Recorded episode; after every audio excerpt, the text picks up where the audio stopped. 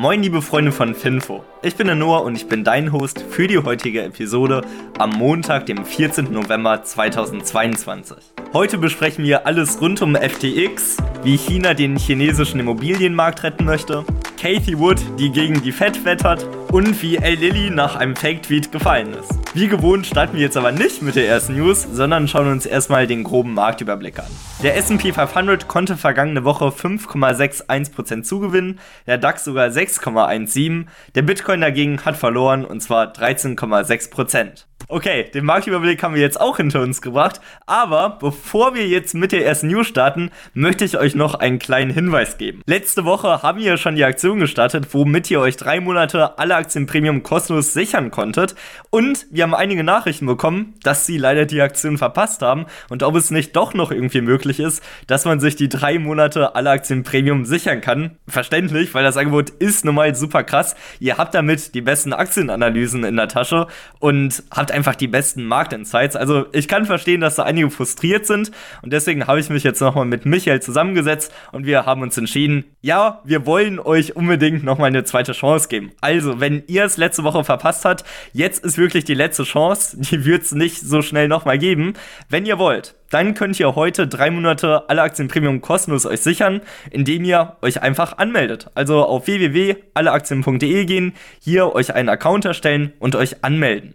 Wenn ihr das dann erledigt habt, da habt ihr dann automatisch 30 Tage kostenlos, könnt ihr mir einfach an noah.alleaktien eine E-Mail schreiben und dann schreibe ich euch natürlich automatisch nochmal die zwei Monate gratis dazu und ihr könnt dann wirklich die besten Aktienanalysen Deutschlands für drei Monate, ein Quartal lang kostenlos testen. Das ist wirklich ein Sonderangebot, wir kommen euch da super entgegen und ich denke mal, ihr werdet es nicht bereuen. Ihr habt nichts zu verlieren probiert es einfach mal aus und kommt wirklich mal in den Genuss, die besten Aktienanalysen Deutschland zu testen. Ich kann es euch wirklich nur empfehlen und jetzt beginnen wir dann auch mit der ersten News.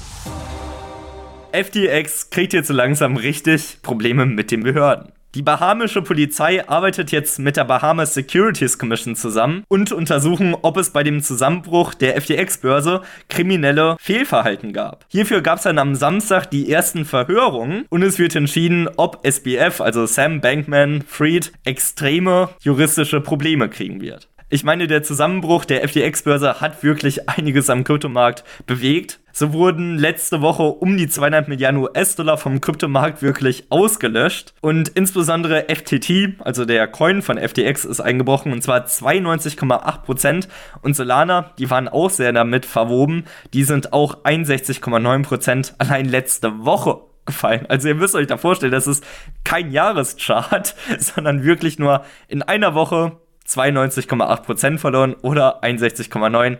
Das schmerzt wirklich. Und das ganze Drama hat auch nicht wirklich bisher ein Ende gefunden. Weil es gab jetzt auch einen Hackerangriff, wo ca. 662 Millionen US-Dollar aus FTX rausgeflossen sind. Und es sieht mittlerweile wirklich, wirklich schlecht aus, weil laut der Financial Times hat die FTX Trading International am Donnerstag nur noch 900 Millionen US-Dollar an liquiden Vermögenswerten gehabt. Und jetzt haltet euch fest, weil gegenüber zu den Vermögenswerten von 900 Millionen US-Dollar standen Verbindlichkeiten in Höhe von 9 Milliarden US-Dollar. Aber das ist einfach nur pervers und ich bin wirklich gespannt, wie das Ganze enden wird. Es ist auf jeden Fall aktuell ein komplettes Desaster. Ich glaube, anders kann man das wirklich nicht sagen.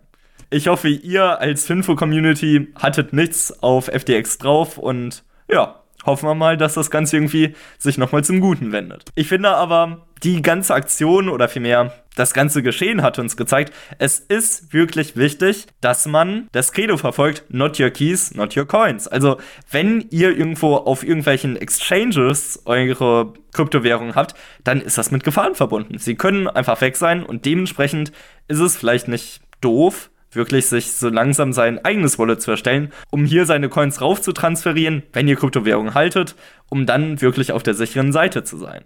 Okay, jetzt haben wir aber auch das Kryptothema abgehakt und wir widmen uns jetzt dem Immobilienmarkt in China. Hier sah es ja auch lange Zeit, Stichwort Evergreen, nicht ganz so gut aus.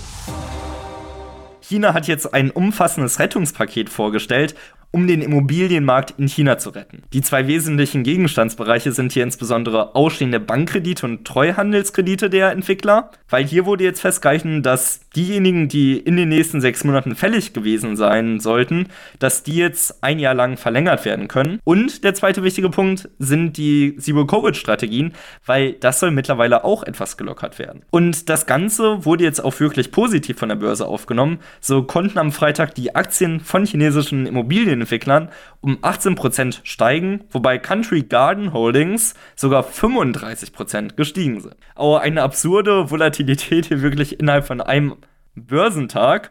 Aber wenn das Ganze auch wirklich funktioniert, warum nicht? Passenderweise haben wir heute aber auch bei der Aktie des Tages einen chinesischen Titel dabei, und zwar Ping An. Ping An ist nämlich mit über 200 Millionen zahlenden Kunden das größte Versicherungsunternehmen Chinas. Zudem setzt das Unternehmen auf modernste Technologien, um den Kundenservice zu verbessern. Aber wie genau sieht jetzt das Geschäftsmodell aus? Nun ja, Ping An hat einmal den Bereich von Lebens- und Krankenversicherung, das macht 52% des Umsatzes aus, Sach- und Unfallversicherung, was 21% des Umsatzes ausmacht, Banking, das sind 18% des Umsatzes. Und natürlich noch andere Segmente. Das sind dann die letzten 9% des Umsatzes. Und zu diesem Segment gehören dann Bereiche wie Vermögensverwaltung und Gesundheit, die beispielsweise über die Subunternehmen Ping An Trust, Ping An Securities, Ping An Financial Leasing und Ping An Asset Management betrieben werden. Ich hatte jetzt auch letztens die Zuschrift bekommen, dass ich auch einfach mal über die Dividenden berichten soll. Und nun ja, das mache ich auch gerne,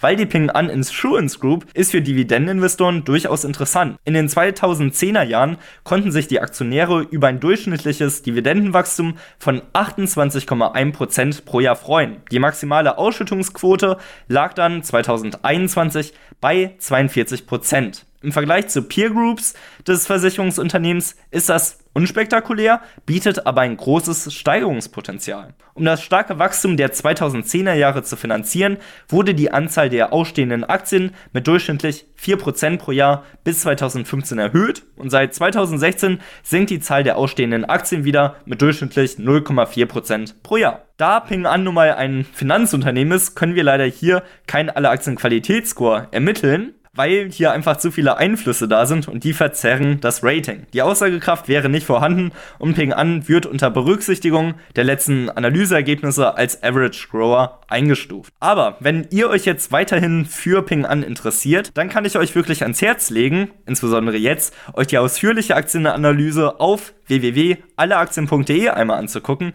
weil, wie ihr am Anfang noch gehört habt, es gibt drei Monate kostenlos Alle Aktien Premium. Hierfür, wie gesagt, anmelden, mir eine E-Mail an noah.alleaktien.de schreiben und dann habt ihr einfach drei Monate Zeit, um das ganze Angebot kostenlos zu nutzen. Freut euch drauf. Gut, jetzt kümmern wir uns aber nochmal um die Meinung von Kathy Wood, weil die hat jetzt richtig gegen die Fett gedonnert.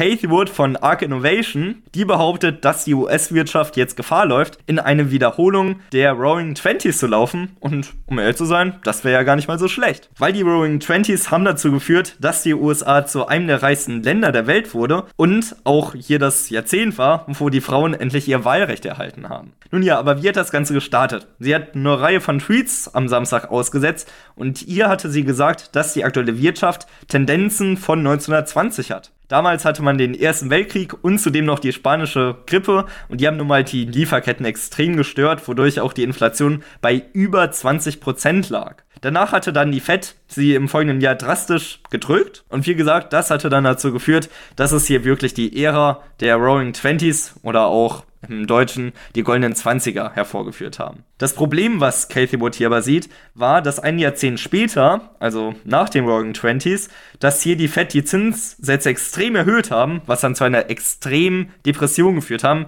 The Great Depression. Und um genau das zu vermeiden, fordert jetzt Cathy Wood auf, von den Zinssatzerhöhungszykliken abzuweichen, weil sie nun mal sagt, dass sie es nicht wirklich überraschen würde, wenn die Inflation 2023 sogar negativ wäre.